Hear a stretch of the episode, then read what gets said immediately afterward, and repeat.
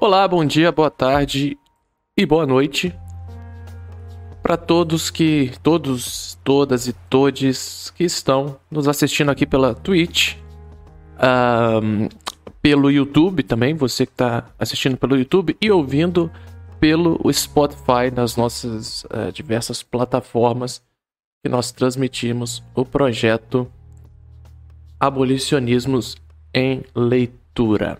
Uh, meu nome é Amos Caldeira e hoje nós vamos dar sequência à leitura de Corpo Negro Caído no Chão, uma obra de Ana Flausina.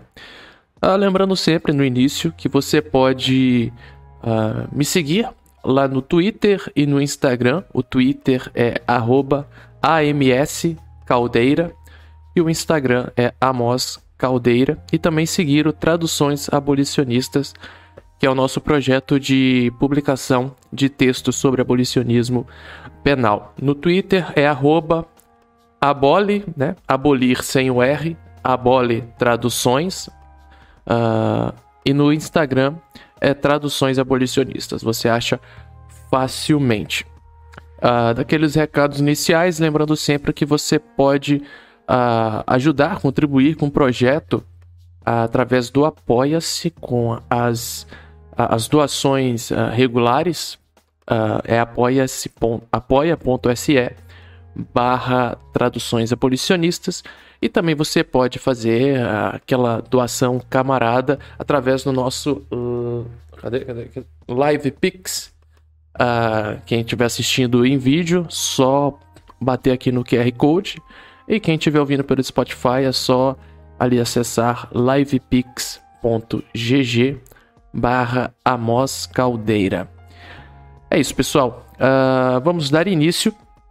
Hoje nós vamos continuar com a leitura a partir do item 2.4, ok? Uh, sempre gosto de relembrar algumas informações bibliográficas para poder sempre fixar bem Uh, Corpo Negro Caído no Chão, o Sistema Penal e o Projeto Genocida do Estado Brasileiro. É uma obra de Ana Luísa Pinheiro Flausina. Uh, nós estamos lendo a partir da dissertação uh, de mestrado da Ana Flausina, mestrado em Direito pela Universidade de Brasília, a UNB, uh, ah, publicado no ano de 2006.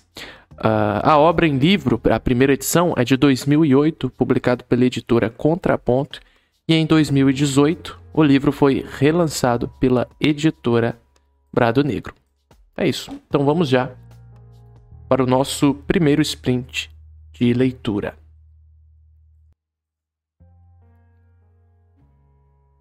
Item 2.4 Sistema Republicano Positivista. A República nasce intoxicada por uma nuvem de fumaça. O incêndio provocado pela circular número 29 de 13 de maio de 1891 assinada pelo então ministro das Finanças, Rui Barbosa, que, abre aspas, ordenou a destruição pelo fogo de todos os documentos históricos e arquivos relacionados com o comércio de escravos e a escravidão em geral, fecha aspas, já sinalizava para as práticas de apagamento dos vestígios do passado colonial que os republicanos, principalmente após a República Velha, iriam assumir. Quanto ao que interessa, nenhum tipo de alento, nenhum sinal de trégua. O sistema penal forjado pelo repu republicanismo não quebra a espinha dorsal do controle social, trazendo, por consequência, o racismo como seu principal fundamento. Entretanto, há algo diferente no ar. Na mesma dinâmica de surtos piromaníacos direcionados à memória, também no sistema punitivo, o que está em pauta é a passagem de uma prática explícita de enunciação do racismo para um recolhimento nos moldes da democracia racial. Para entendermos essa nova sistemática em toda sua complexidade e enxergarmos esse momento de virada nas estratégias punitivas, temos que temos de observar esse sistema penal em dois momentos de sua maturação. Uma no período pós-abolição, mais imediato, e outra a partir da sofisticação que se percebe com os acontecimentos da década de 30 e a promulgação do Código de 1940. Item 2.4.1 Saudosa escravidão. Abre aspas. Abre aspas. Desde a abolição da escravidão, 1888, a questão do controle e disciplinamento da massa de ex-escravos delimitou a extensão e a forma da reforma republicana no Brasil. Fecha aspas. Uma citação de Gislene Neder, Iluminismo Jurídico Penal, Luso Brasileiro, Obediência e Submissão. Esse enunciado de Gislene Neder reflete bem o sistema de controle arquitetado no interior do empreendimento republicano, em especial na República Velha. Com um país de economia agroexportadora e que começa a dar os primeiros passos cambaleantes rumo à industrialização, foi preciso investir na mão de obra a fim de moldar seu caráter e forjar a internalização da disciplina. Nesse primeiro momento, com as ruínas da escravidão ainda muito à vista e com uma vocação federalista aguçada, o sistema punitivo, apesar de algumas sofisticações, não conseguiu se desprender da herança imperial centrada numa corporalidade mais evidente. No campo, o coronelismo ditava o tom de relações autoritárias que se explicitavam pelo recrutamento de mão de obra imigrante, numa busca obsessiva pelo embranquecimento e pela exploração do trabalho dos libertos, submetidos às condições mais precárias. Nas cidades, a perseguição aos vadios era eleita, mais do que nunca, como a grande pauta do controle, almejando, além da catequese das massas populares na rotina do trabalho, a configuração de uma nova espacialidade urbana.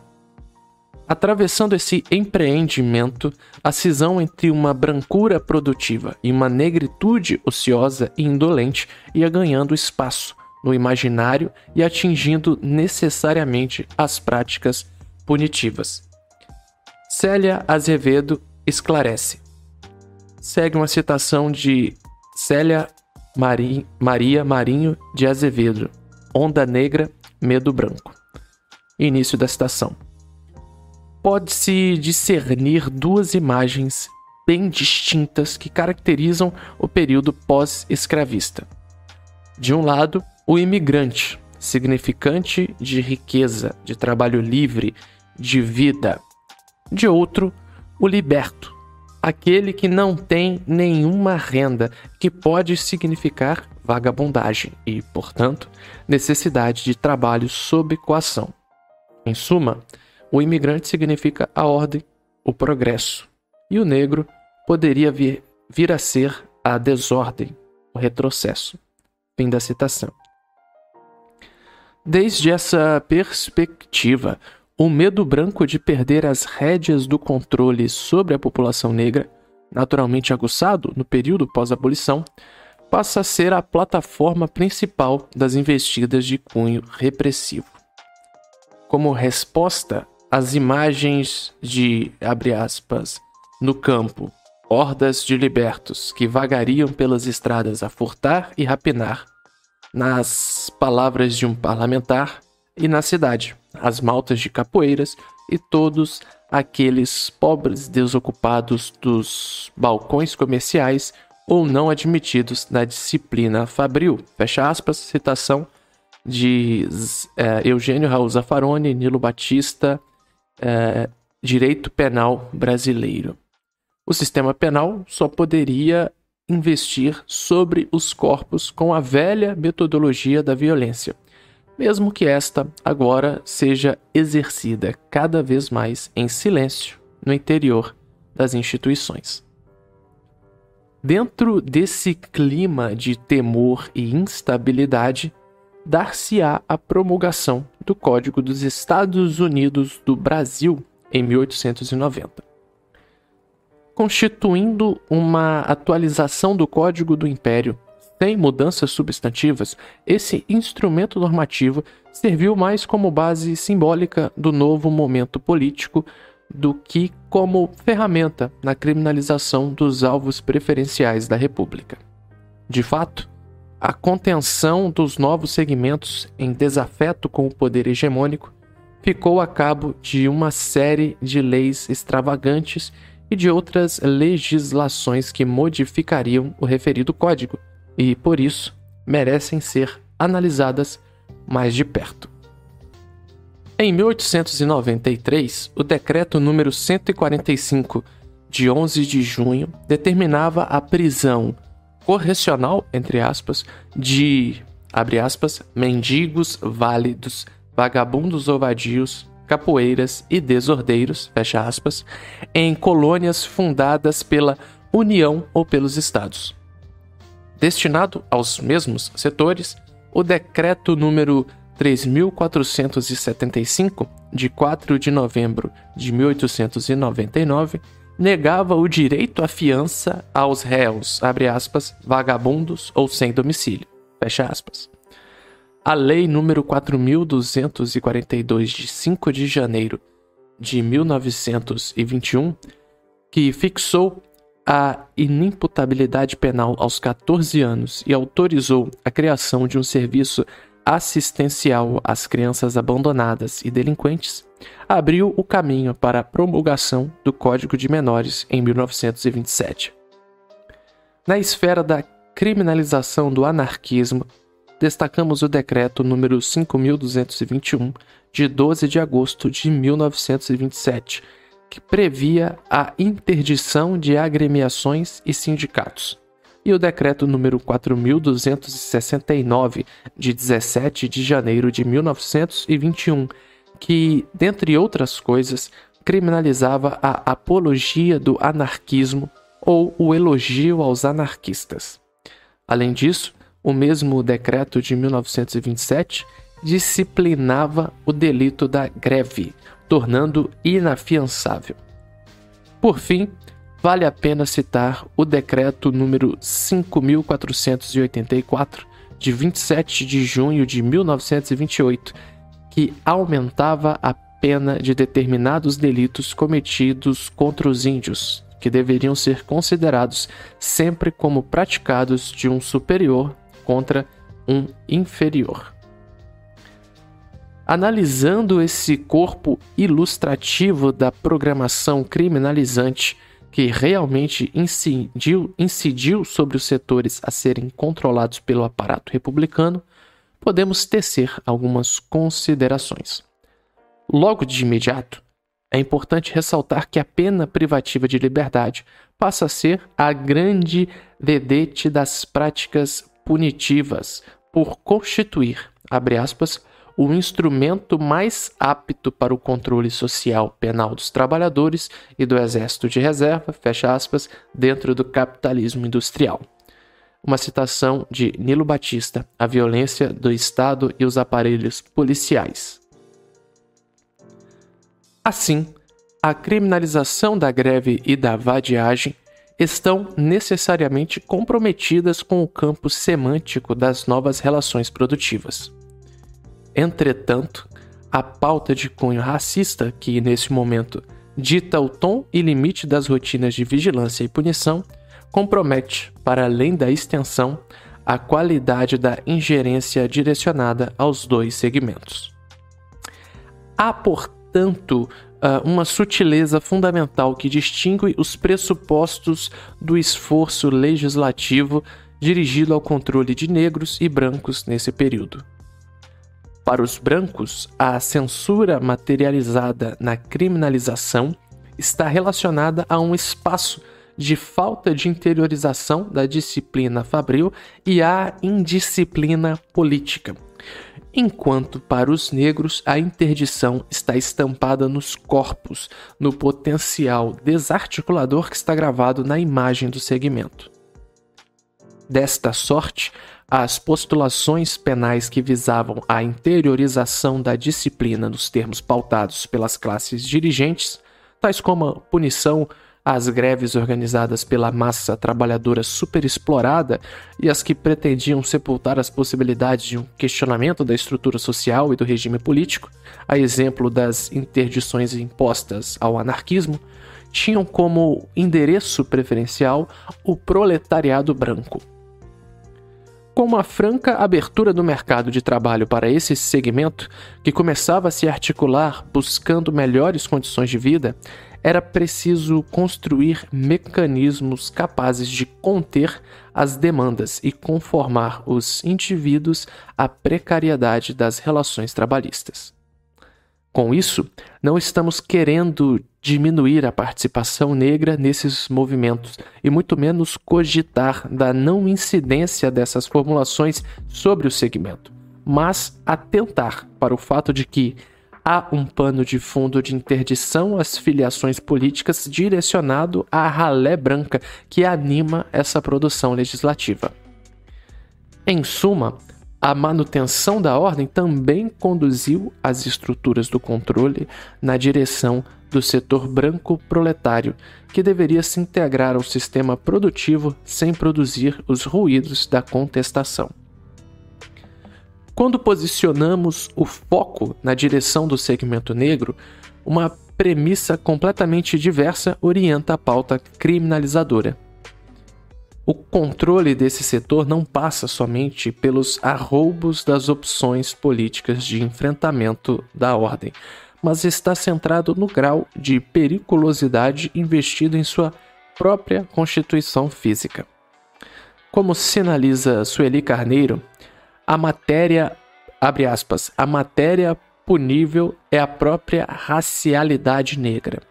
Então, os atos infracionais dos negros são a consequência esperada e promovida da substância do crime, que é a negritude. Fecha aspas, uma citação da obra de Sueli Carneiro, A Construção do Outro como Não Ser como Fundamento do Ser. Nesse sentido, a legislação que investe sobre os vadios, mendigos e vagabundos, por exemplo, serve a uma vigilância que se posiciona frente à massa negra uh, urbana de forma a cercear sua movimentação espacial, evitar as associações, extirpar as possibilidades de qualquer ensaio de reação coletiva. Para além do patrulhamento ideológico, o que se busca é trazer para o labor esses seres indóceis, otimizar seu tempo entre a casa e o trabalho, diminuir os intervalos inúteis da vagabundagem. Tudo isso a cargo da truculência do controle penal.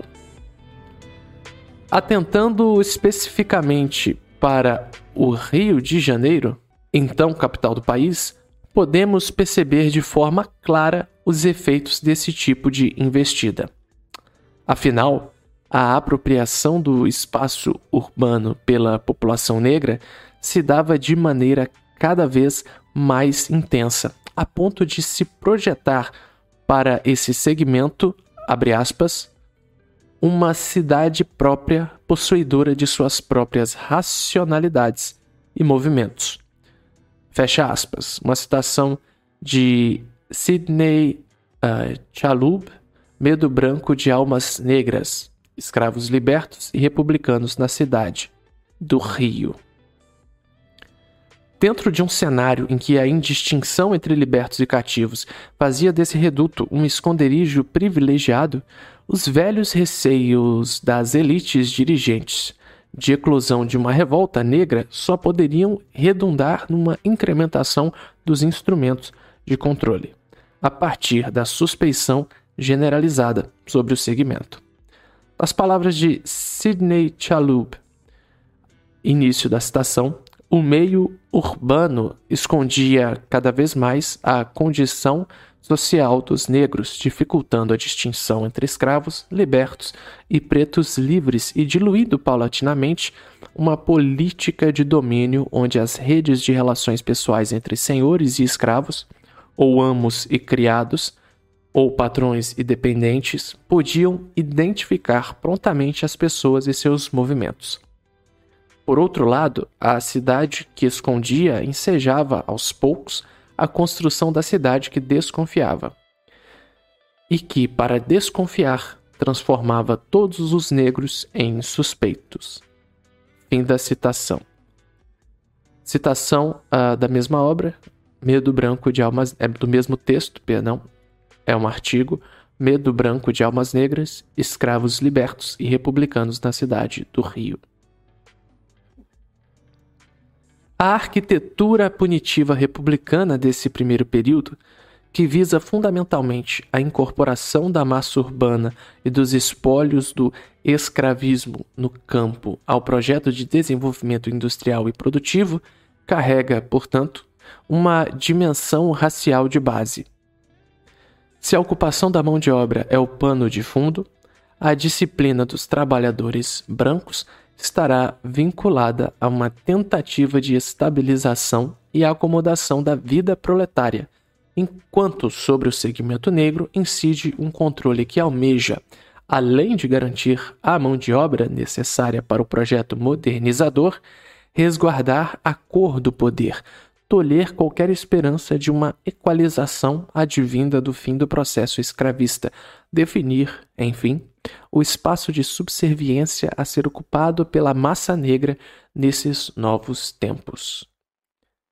Desde esse primeiro momento, portanto, as disposições do sistema punitivo republicano assumiram um controle diferencial para lidar com as especificidades dos grupos a serem gerenciados. Dentro dessa perspectiva, o papel cumprido pelas agências do controle secundário, notadamente a polícia, é de fundamental importância.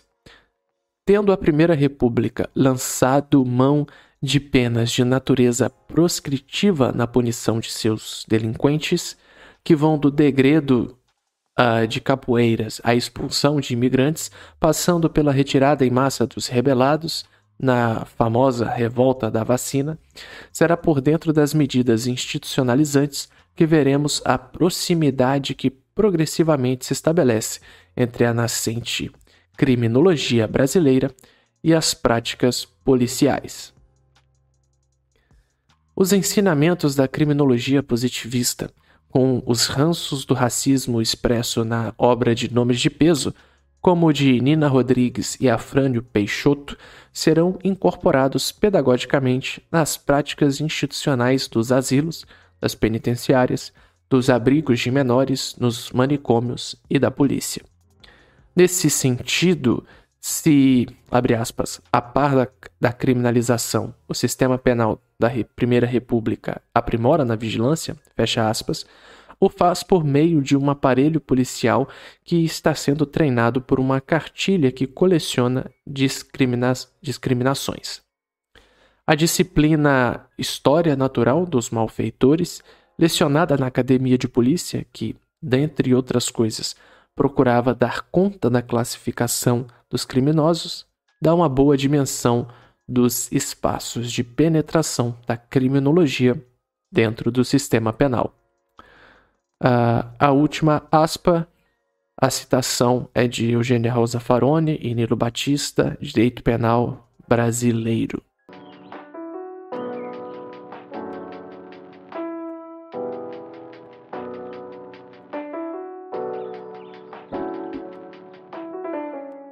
Continuando, dessa maneira, é pelo fun fundamento de elaborações de uma criminologia racista que enxerga o segmento negro pela sua inferioridade e periculosidade que se dá a sobrevivência dos suplícios e das arbitrariedades nas alcovas do sistema penal. Se no passado escravocrata era possível a criminalização primária punir expressamente negros e brancos de forma diferenciada, agora, com uma abolição, é preciso, não prescindindo da manipulação do ordenamento jurídico, avançar ainda mais fortemente sobre os outros níveis de controle. Saindo expressamente das leis, a assimetria teria de ser garantida nas ruas. Esse será então o cenário da discriminação por excelência. Daí a porosidade, a aceitação da criminologia positivista como grande suporte teórico do treinamento policial. Se, abre aspas, o chicote sobreviveu nos subterrâneos do sistema penal, fecha aspas, foi graças ao aporte do racismo que, por meio da criminologia, construiu uma prática policial republicana ciente do seu papel no controle da população negra. Estão aí as bases da afirmação tão contemporânea e verdadeira de que, afinal, abre aspas, todo camburão tem um pouco de navio negreiro, fecha aspas. A primeira aspa é uma citação de Nilo Batista, A Violência do Estado e os Aparelhos Policiais, e a segunda aspa é uma citação eh, de uma música uh, de Marcelo Yuca, Todo Camburão tem um pouco de navio negreiro, uma música do Rapa, no CD Instinto Coletivo ao vivo, a faixa 3. É dentro desse cenário que uma república mergulhada no medo dá os primeiros passos na construção de uma arquitetura punitiva que não pode mais contar com o suporte da escravidão para o controle do segmento negro. Transformando teoricamente a pena privativa de liberdade na principal forma de punição, a prática ainda se mostra ainda muito influenciada pelos usos do direito penal privado típico do período colonial.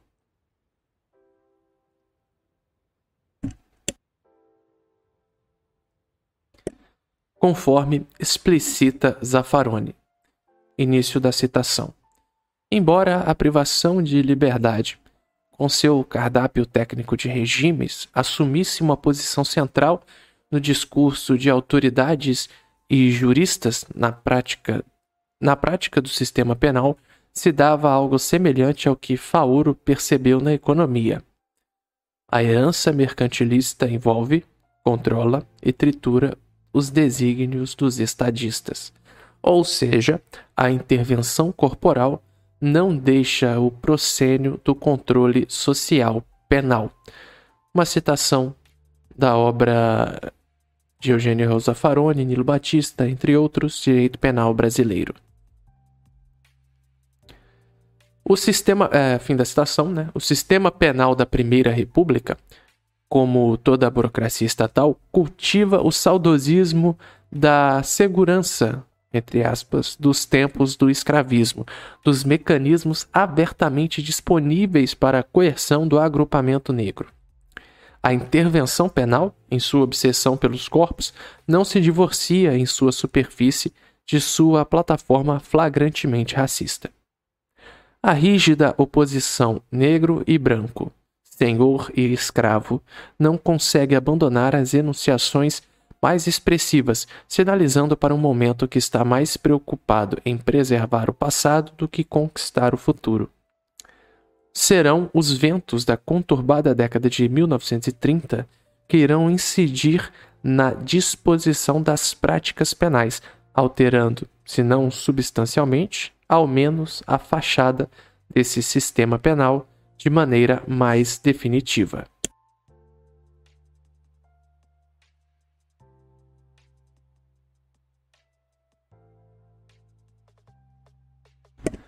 Item 2.4.2 Sujeira para debaixo do tapete. A partir da Revolução de 30, a forma de gerência do empreendimento republicano sofre uma profunda alteração. Primeiramente, há um processo de forte centralização, sendo superada a dinâmica federalista que, nas mãos de governadores e coronéis, abria espaço para um exercício de poder sem qualquer tipo de controle mais consequente.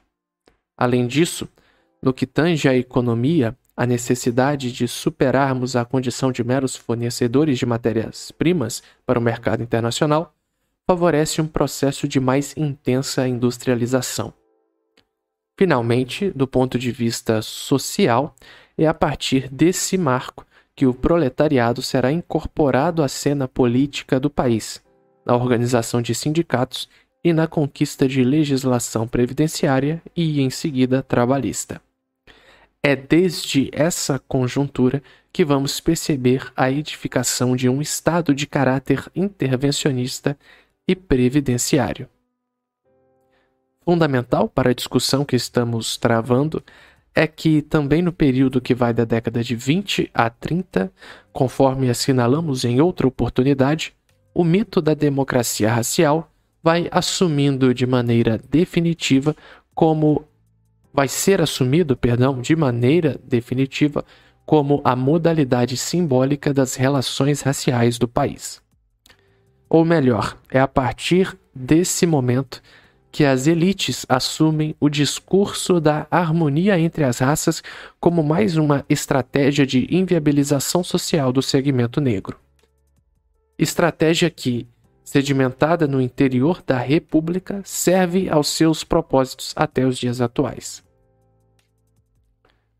Voltando nosso olhar para o campo penal, mais especificamente para a programação criminalizante característica desse período, encontramos no Código Criminal de 1940 seu desenho mais bem acabado. Instrumento que sobreviveu a cinco diferentes constituições, o Código Criminal de 1940 é o reflexo de toda essa enxurrada de transformações que atravessaram a década, a década anterior. Nesse sentido, está em consonância com os apelos de um Estado previdenciário alinhado às exigências do bem-estar social, além de fortemente influenciado por um tecnicismo jurídico que, circunscrevendo a atividade do jurista à elaboração e interpretação dos tipos penais, serve necessariamente aos propósitos da democracia racial, na medida em que promove a asepsia completa da raça no texto legal e isola o escopo, o escopo normativo das práticas por ele desencadeadas e sustentadas, impedindo, por consequência, uma visão global do sistema em que o racismo emerge como base fundamental. Dessa forma, o positivismo jurídico deu o tom da criminalização primária que seria assumida a partir desse momento da República.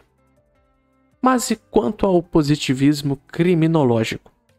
Por onde estaria caminhando esse tipo de elaboração que sobrevivia mesmo com as interdições impostas pela democracia racial? Se, como Zaffaroni, entendemos que não é possível a separação entre criminologia e política criminal, sendo toda produção criminológica necessariamente atravessada por uma intencionalidade política, não podemos descartar a incidência dessa variável e os serviços que ela está prestando ao sistema penal.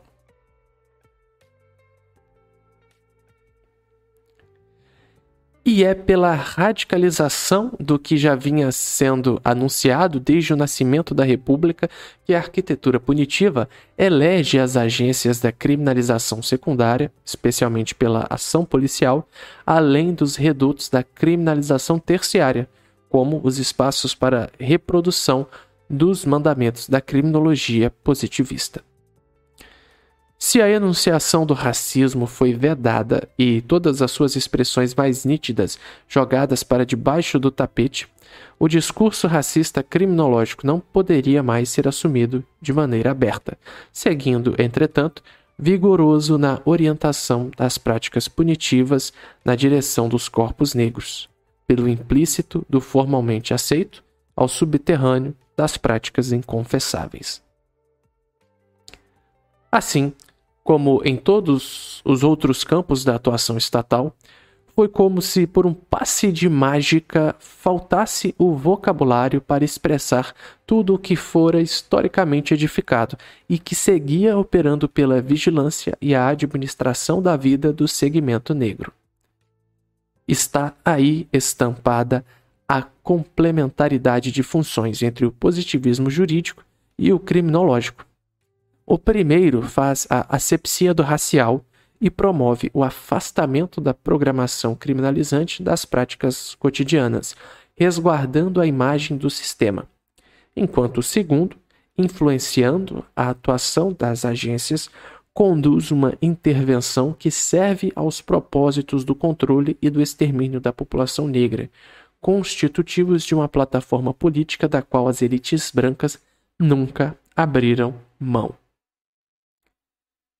Voltando nosso olhar para as legislações e a conjuntura política que seguiram a promulgação do Código de 1940, queremos flagrar dois momentos de atuação do sistema penal republicano calçado pela articulação dessas variáveis.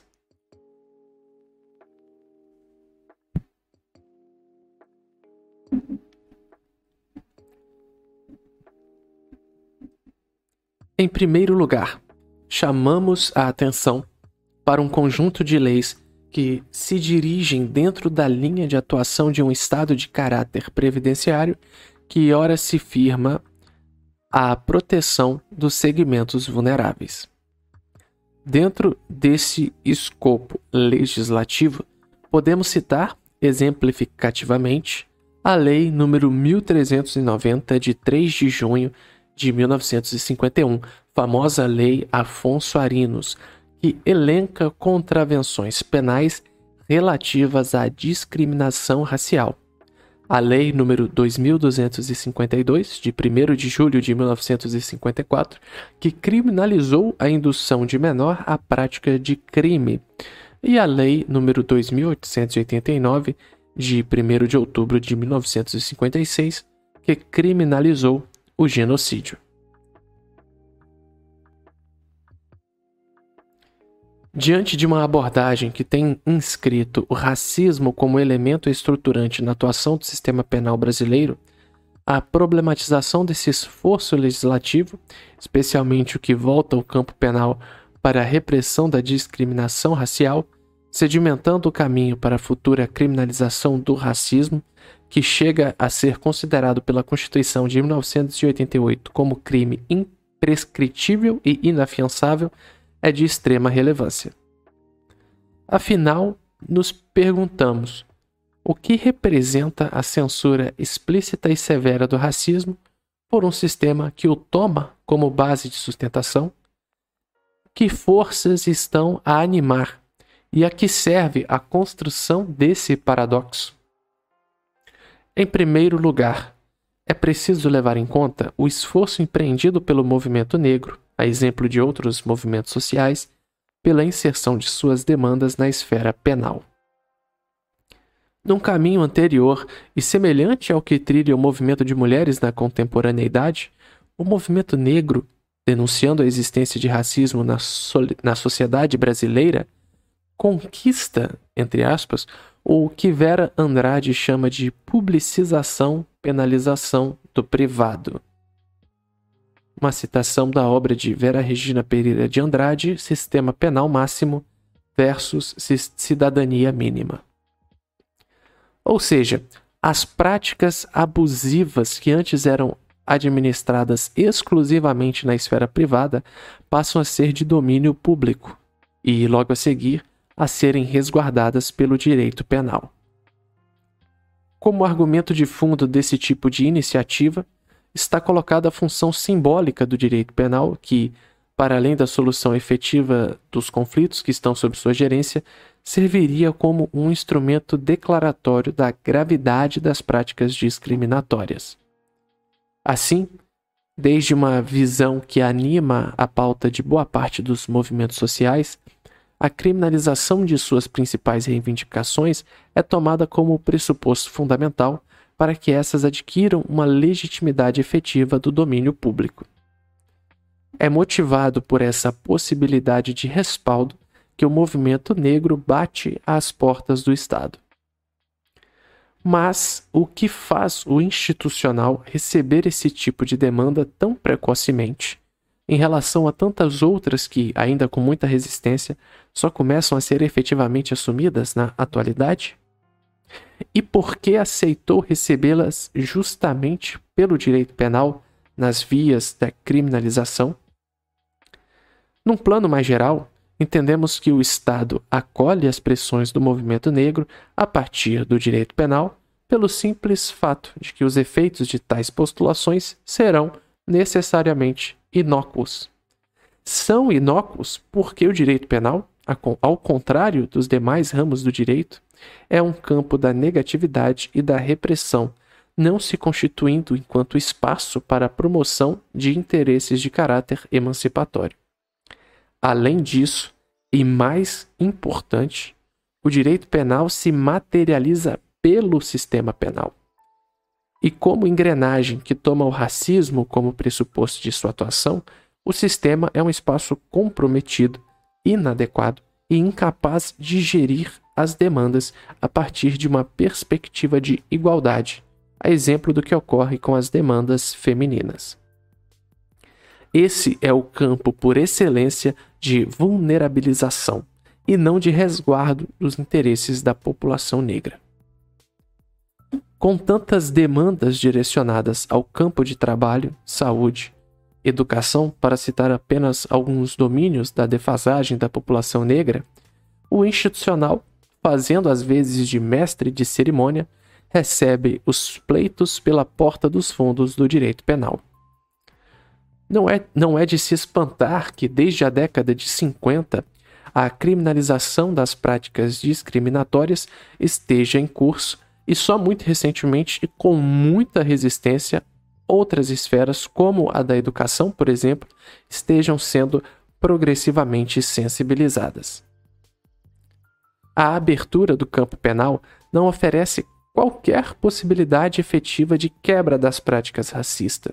Não as alcança de fato e, quando as reconhece, dilui o aspecto racial num espectro mais amplo de discriminação. É importante compreender que essa inércia não é solucionável por uma possível, entre aspas, reforma do sistema penal, que o livraria do racismo enquanto condicionante de sua atuação, simplesmente porque o racismo é elemento estrutural de sua constituição. O racismo é a variável que regula a atuação do sistema, diz da intensidade de suas intervenções, formata, enfim, a metodologia desse aparato de controle social. Sem o racismo, digamos de maneira direta, o sistema penal passa a ser qualquer outra coisa, mas deixa simplesmente de ser sistema penal desde uma concepção que adotamos. Está aí a incongruência das postulações que visam resguardar os direitos da população negra por dentro desse aparato está se procurando abrigo justamente no lugar em que o racismo tem uma de suas principais fontes de sustentação.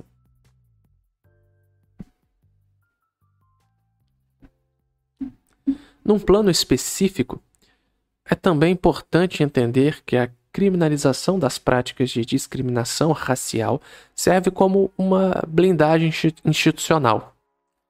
Nesse tocante, a tipificação desse tipo de conduta, paradoxalmente, reforça uma imagem que vincula a discriminação ao âmbito do privado.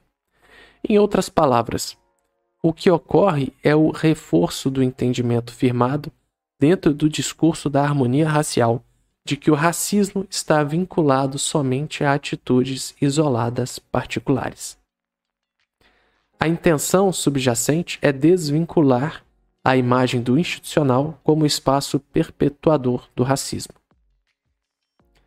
Há ainda que sinalizar para o fato de que, principalmente a partir da Constituição de 1988, existem outros caminhos relevantes conquistados como espaço para se reivindicar as questões relativas à discriminação racial, conforme pontua Edio Silva Júnior. Início da citação. É imperioso pôr em relevo um equívoco frequentemente presente nas proposições dos raros juristas que se ocupam, nem sempre com a devida acuidade, deste tema. O de que a Constituição de 88 enfrentou a temática da discriminação racial principal e exclusivamente com a criminalização do racismo e a proibição de discriminação do trabalho na escola, no exercício dos direitos culturais ou de qualquer outro direito ou garantia fundamental. Nada mais reducionista. E mais, a história provavelmente dirá que a principal contribuição dada pela Carta de 1988 à defesa judicial dos direitos e interesses das vítimas de discriminação racial refere-se à tutela constitucional dos direitos emanados dos tratados internacionais. Tendo em vista esse entendimento, a função simbólica que o direito penal cumpre aparece com os sinais trocados. O que se percebe claramente é que a criminalização do racismo, pelo simbolismo que carrega, é manuseada de forma a solapar as demais garantias inscritas no texto legal em searas com um potencial transformador efetivo, demonstrando toda a impropriedade dessa seara em gerir as questões relacionadas aos interesses do segmento negro. Além disso, uma criminalização tão severa poucas vezes acionada e nunca cumprida, sinaliza para um recado inequívoco. O Estado simula o repúdio à prática de discriminação racial abstratamente, tolerando sua vigência na prática de maneira indiscriminada. A partir dessa dinâmica, o institucional está resguardado e o racismo continua a cumprir suas funções. Aliás, agravando essa condição, há uma problemática que se evidencia com a primeira condenação à prática de racismo envolvendo ofensas aos judeus desde uma decisão do Supremo Tribunal Federal em 2004. Formatado a partir de um racismo que expropria historicamente a população negra, todo o impedimento está voltado ao reconhecimento dos pleitos desse setor em especial. A legislação criminaliza o racismo, nesse sentido, não é inócua em sua aplicabilidade genérica, mas tem qualquer tipo de efeito anulado quando o que está em jogo é a quebra da lógica racista voltada à subordinação do segmento negro.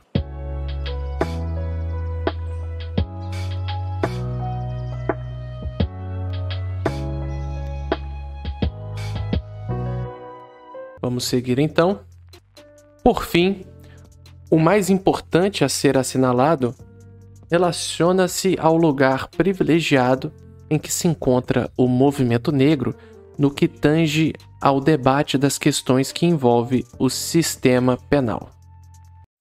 Afinal, se há um movimento social no país vocacionado para o questionamento das práticas penais, é certamente o que, resguarda os direitos do seu público-alvo por excelência. Nesse sentido, a agenda política do movimento negro está necessariamente associada a um caráter de descriminalização de condutas que tem servido somente como instrumento de controle desse segmento. O papel de vanguarda reservado a esse setor está, dessa forma, fundamentalmente vinculado a uma plataforma que busque construir alternativas não penais à resolução dos conflitos, que trabalhem a mediação como alternativa tangível para o ajuste do contencioso.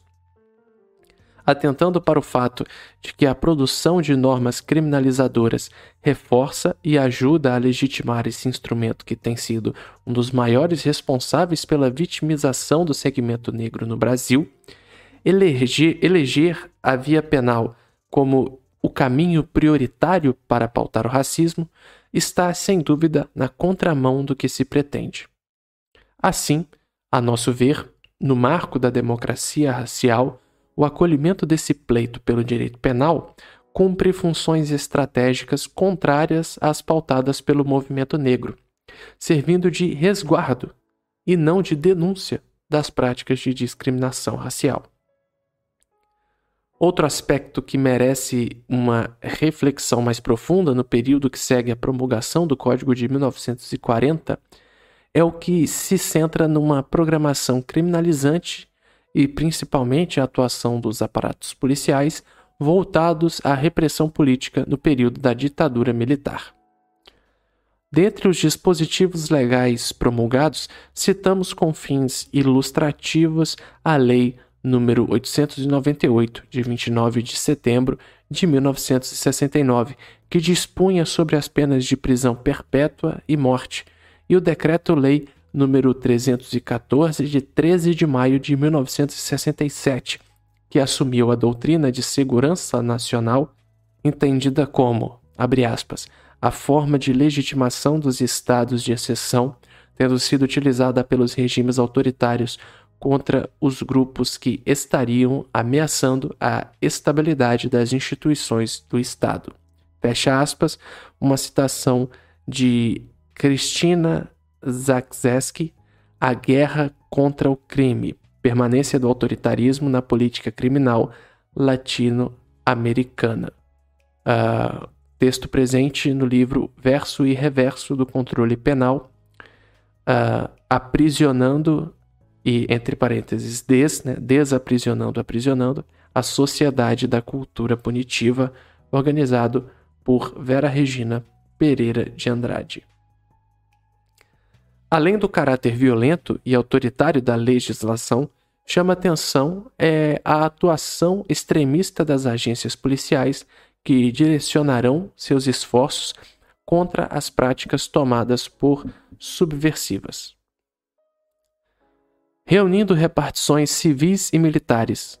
O subsistema DOPS, Departamento de Ordem Política, DOI, Destacamento de Operações de Informações, e CODE, Centro de Operações de Defesa Interna, foi responsável pela tortura e a morte de centenas de pessoas. De forma mais aberta, foi a primeira vez que a truculência do aparato policial se posicionou incontestavelmente na direção dos corpos brancos, dentro de movimentos que se insurgiam contra a ditadura, construindo a imagem do inimigo interno a quem toda sorte de intervenção estaria legitimada. Não por acaso, os meios acadêmicos acabam elegendo esse momento como um marco da celebração da brutalidade policial, período em que se dá a sofisticação das técnicas de tortura, em que, enfim, o perfil da, da, atividade de vigilância e repressão ostensiva adquire o caráter assassino de que nunca mais viria a se libertar. A partir dessa perspectiva, há duas reflexões que gostaríamos de propor. A primeira e mais evidente diz respeito ao caráter equivocado desse tipo de interpretação. Se é verdade que na vigência da ditadura militar as práticas do aparato policial são marcadas pela violência, esse não deve ser considerado como o momento de iniciação da polícia na pedagogia dos maus tratos. O que põe em evidência esse período não é, obviamente, a qualidade das forças de coação, mas os alvos, a clientela que o sistema passa a atingir. As agências executivas da ditadura se beneficiam das técnicas e da truculência que já vinha há muito vitimizando a população negra.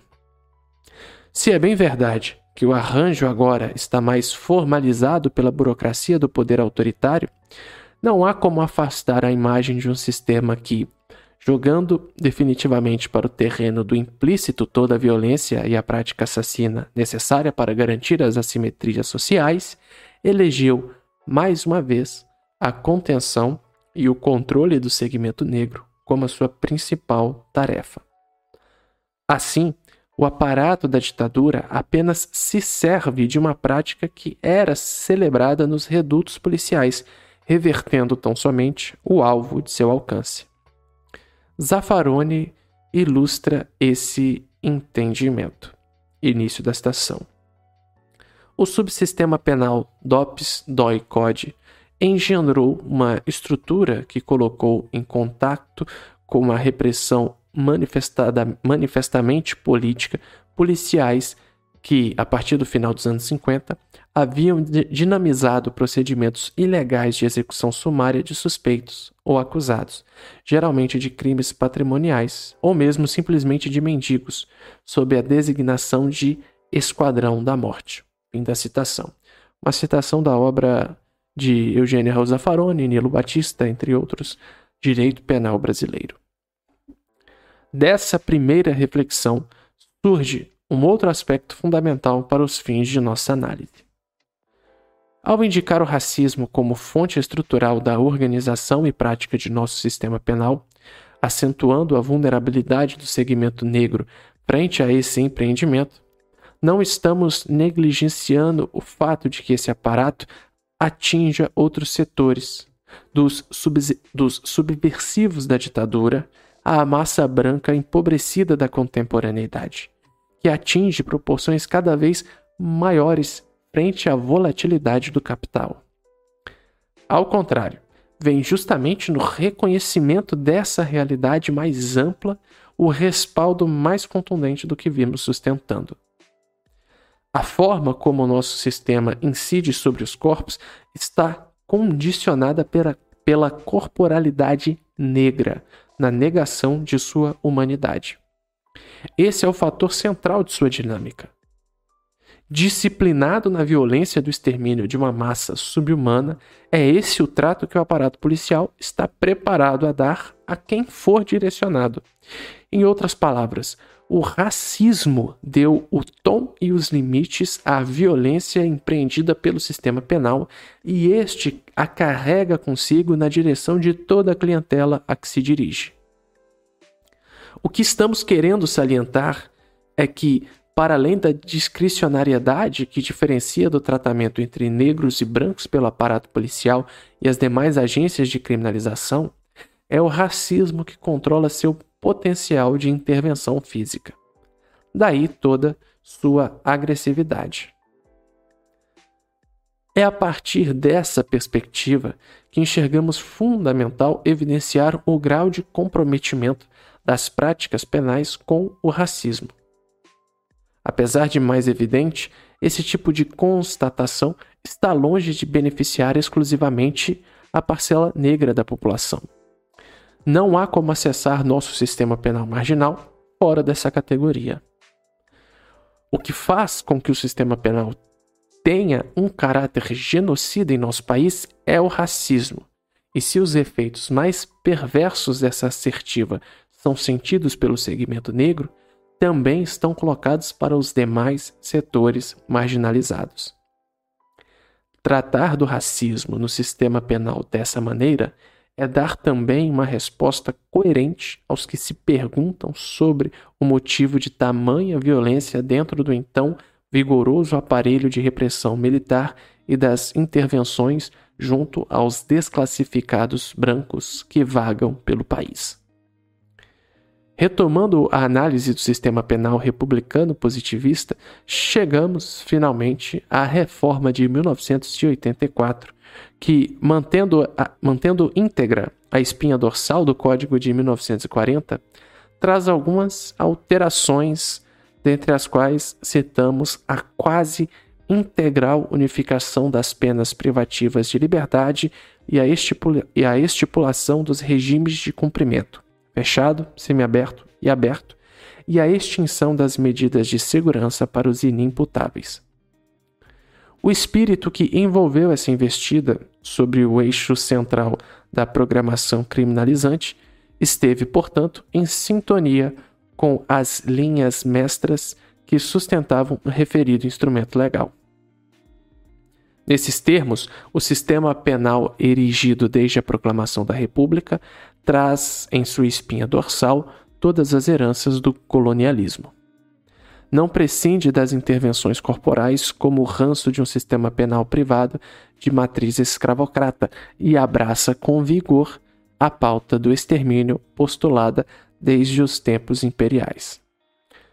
De uma forma mais explicitada, ou com a nova roupagem que a década de 30 impõe, o fato é que os propósitos, o projeto político que orienta sua atuação, não alteram seu centro vital substantivamente, permanecendo sempre à espreita dos movimentos da população negra.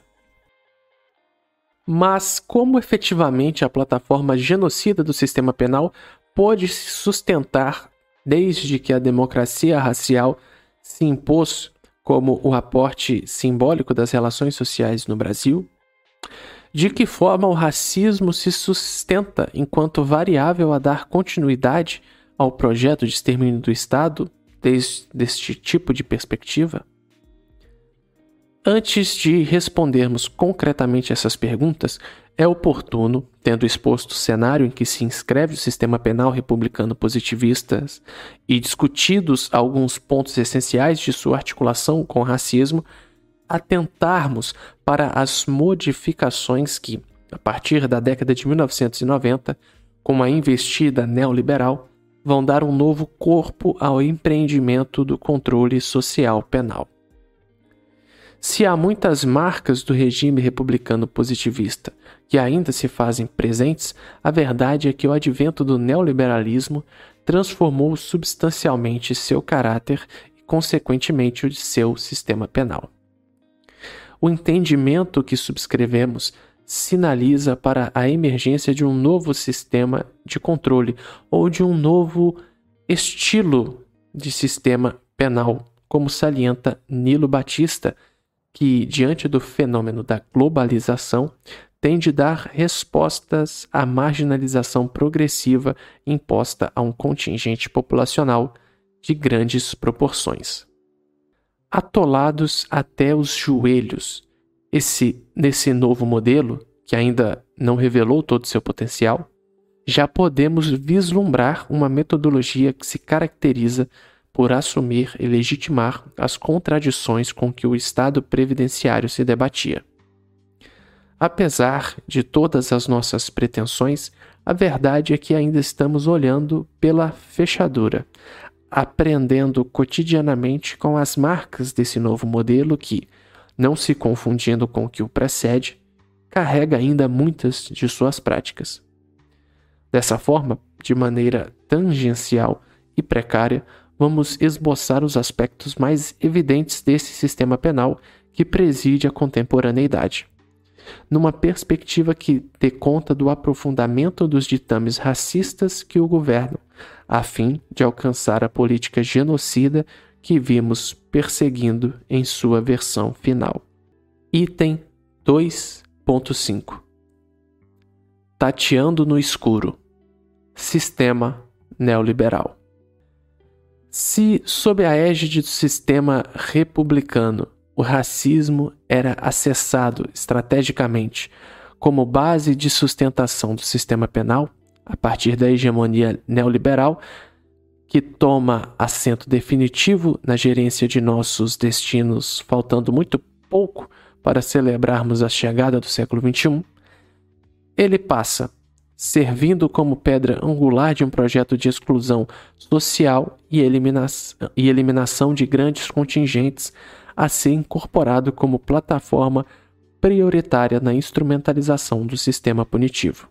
No Brasil, como em todos os outros espaços marginais do planeta, a ofensiva neoliberal gerou a concentração da renda, a diminuição do crescimento econômico, o desemprego endêmico e a consequente incrementação da economia informal, além do enfraquecimento progressivo dos programas assistenciais assumidos pelo estado de bem-estar social. A vulnerabilização dos segmentos marginais passou, dentro dessa perspectiva, a consubstanciar o custo social do progresso. Uma citação da obra de João Ricardo Dornelles, é, do texto de João Ricardo Dornelles, A Ofensiva Neoliberal, Globalização da Violência e Controle Social. Configurando esse cenário, as perdão, configurado esse cenário, as classes perigosas que em nosso país historicamente encontraram seu refúgio na caricatura de um, abre aspas, gigantesco zumbi que assombra a civilização dos quilombos ao arrastão carioca, fecha aspas, estão agora se transmutando numa horda de excluídos sobre os quais deve incidir toda a engenharia de um controle penal cada vez mais sofisticado. As aspas são é, uma citação da obra de Vera Malaguti Batista, A Arquitetura do Medo. Essa nova faceta da vigilância, é importante assinalar, incide sobre uma pobreza tomada como um produto de um, abre aspas, sistema de ação deliberada, fecha aspas, arquitetada conscientemente como o espaço de existência dos segmentos não incorporáveis ao empreendimento do neoliberalismo. As aspas são citação da obra de Milton Santos por uma, por uma outra globalização, do pensamento único à consciência universal.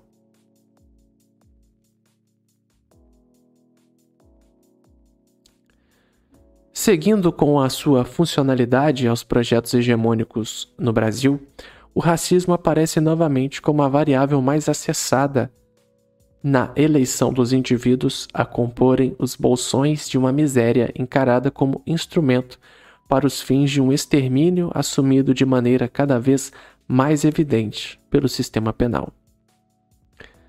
Assim é que, atravessado por pressupostos racistas, marca de nascença irremovível do sistema penal brasileiro, o aparato neoliberal assume, uma vez mais, a metodologia calcada na intervenção física para o controle ostensivo dos corpos, que, como sabemos, tomou seus primeiros contornos sob a égide do período colonial.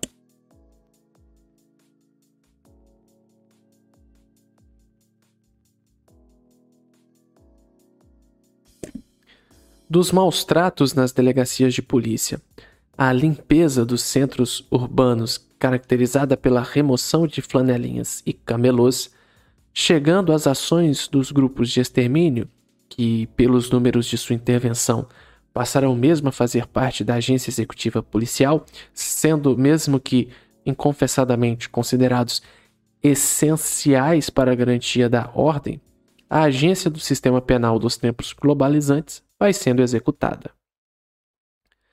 Numa relação de flagrante complementaridade, a população negra, empurrada para fora de um mercado de trabalho formal a que já tinha pouco acesso, tem sua biografia praticamente interditada dentro dos cada vez mais estreitos espaços da legalidade, sendo recepcionada com vigor por um sistema penal que se agiganta. Ou seja, todas as alternativas a que se lança esse segmento na busca da sobrevivência passam a ser alvo de um controle incisivo. Como vemos, a criminalização do modo de vida da população negra ganha novo fôlego, seguindo como uma das principais balizas da intervenção penal. Um outro aspecto a ser considerado na análise do sistema penal que preside a contemporaneidade é o que trata da diferenciação dos indivíduos como pressuposto de fundo de sua Constituição.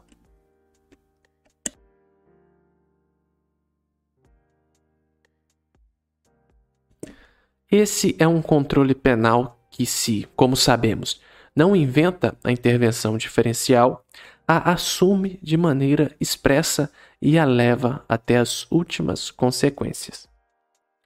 A partir dessa perspectiva, todas as agências de criminalização, desde uma mecânica binária, vão adotar duas metodologias.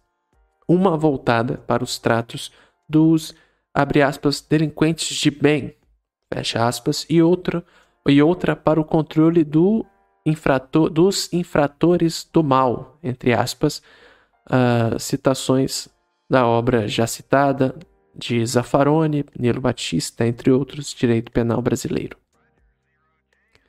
Sob a égide da lógica de mercado, temos, de um lado, os consumidores em potencial que devem ser poupados dos rigores da prisionização. Para esses foram criados, dentre outros, os juizados especiais criminais, a Lei número 9099 de 26 de setembro de 1995, e foi autorizada a substituição das penas privativas de liberdade de até quatro anos em que não se vislumbram a violência ou a grave ameaça. Lei número 9714 de 15 de novembro de 1998. É bem verdade que, cumprindo essa primeira função, as medidas alternativas acabam por ampliar o espectro de atuação do sistema penal, que passou a dar conta de miudezas com as quais há muito deixaram de se incomodar. Mas se dentro dessas estruturas a seletividade sempre, este sempre esteve atenta de forma a poupar seus clientes VIPs, não há o que discutir quanto à sua serventia ao projeto de imunização neoliberal. Do outro lado dessa ciranda estão os excluídos com suas práticas e estereótipos demonizados. Na direção desse setor, o sistema prisional lança todo o seu aparato e edita leis como a dos crimes hediondos, que eleva apenas e impede a progressão de regimes. Lei número 8072, de 25 de julho de 1990, e que impede a concessão de liberdade provisória e a apelação em liberdade nos casos de crime organizado. Lei número 9034, de 3 de março de 1995, para citar apenas alguns dispositivos. Assim, enquanto para o primeiro segmento deve-se evitar a prisão a qualquer custo, para o segundo deve-se construí-la como possibilidade, prolongando ao máximo a permanência do infrator no estabelecimento. Nunca o ditado para os amigos todo, para os inimigos a lei, pode ser utilizado com tanta precisão. Nilo Batista retrata essa dinâmica. A, é, início da citação. O bom delinquente é um consumidor que deve ser preservado enquanto consumidor, evitando-se seu ingresso na penitenciária e o chamado contágio prisional. O argumento econômico, custo por preso, funciona para ele. Acusado de homicídio culposo no trânsito viário, ou de lesões corporais leves contra a esposa, ou de estelionato negocial, a sujeição do bom delinquente ao sistema penal cumpre a função ideológica de demonstração de isonomia, dissipando a forte percepção de seletividade com a qual opera. Quanto ao infrator perigoso, só o produto do crime o converte eventualmente em consumidor, porém suas compras logo estarão na primeira página no dia de sua prisão ou numa reportagem sobre as antenas parabólicas da favela e constituem o corpo de delito de uma espécie de infração existencial, de um inconformismo perante a miséria que clama por drástica repressão. Para o infrator perigoso réu de extorsão mediante sequestro, roubo qualificado, furto habitual de veículos ou tráfico de drogas, o argumento econômico cede ao argumento da segurança e recomenda-se a maior permanência possível sobre o contágio prisional. É ele o verdadeiro objeto do sistema penal. Fim da citação. É uma citação do texto de Nilo Batista, A Violência do Estado e os Aparelhos Policiais.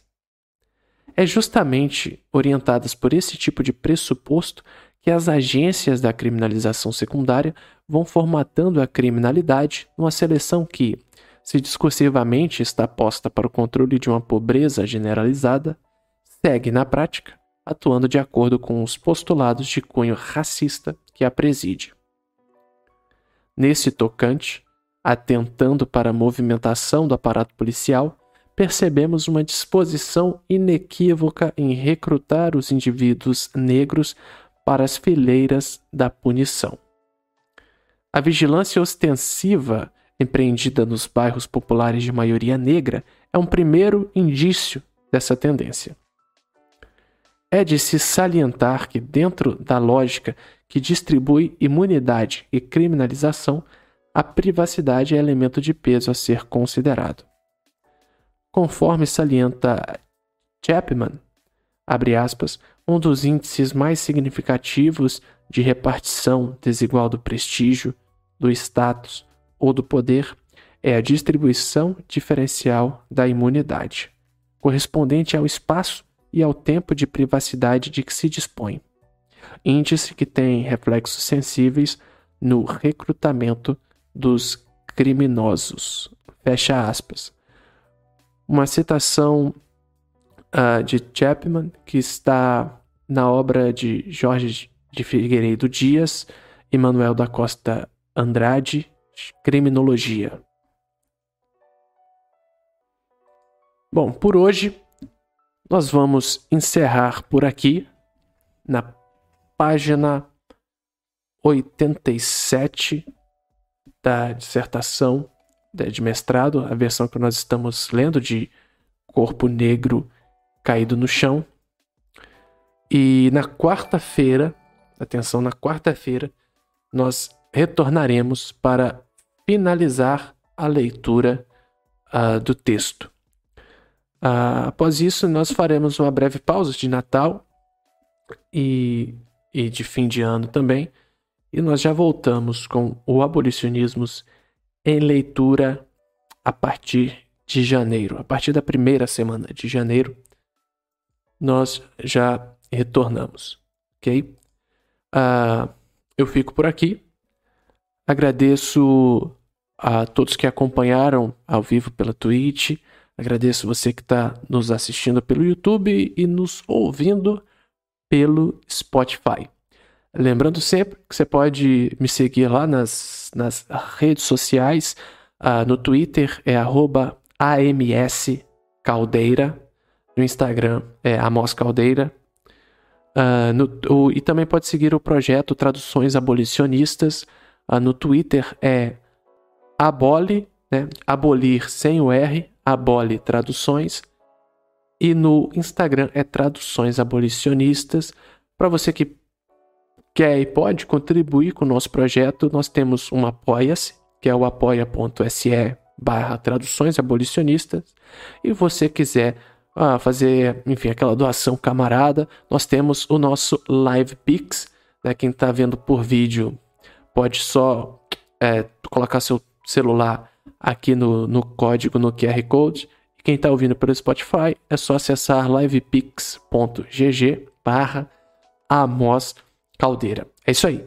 Voltamos quarta-feira, continuamos a leitura a partir da página 87 e vamos até o final do texto. E aí fazemos a nossa pausa para o Natal e o Ano Novo. Então eu já fico aqui desejando a você um bom Natal, uh, um feliz Ano Novo e que venha 2023 com muita leitura abolicionista. Beleza? Grande abraço, pessoal. Tchau, tchau.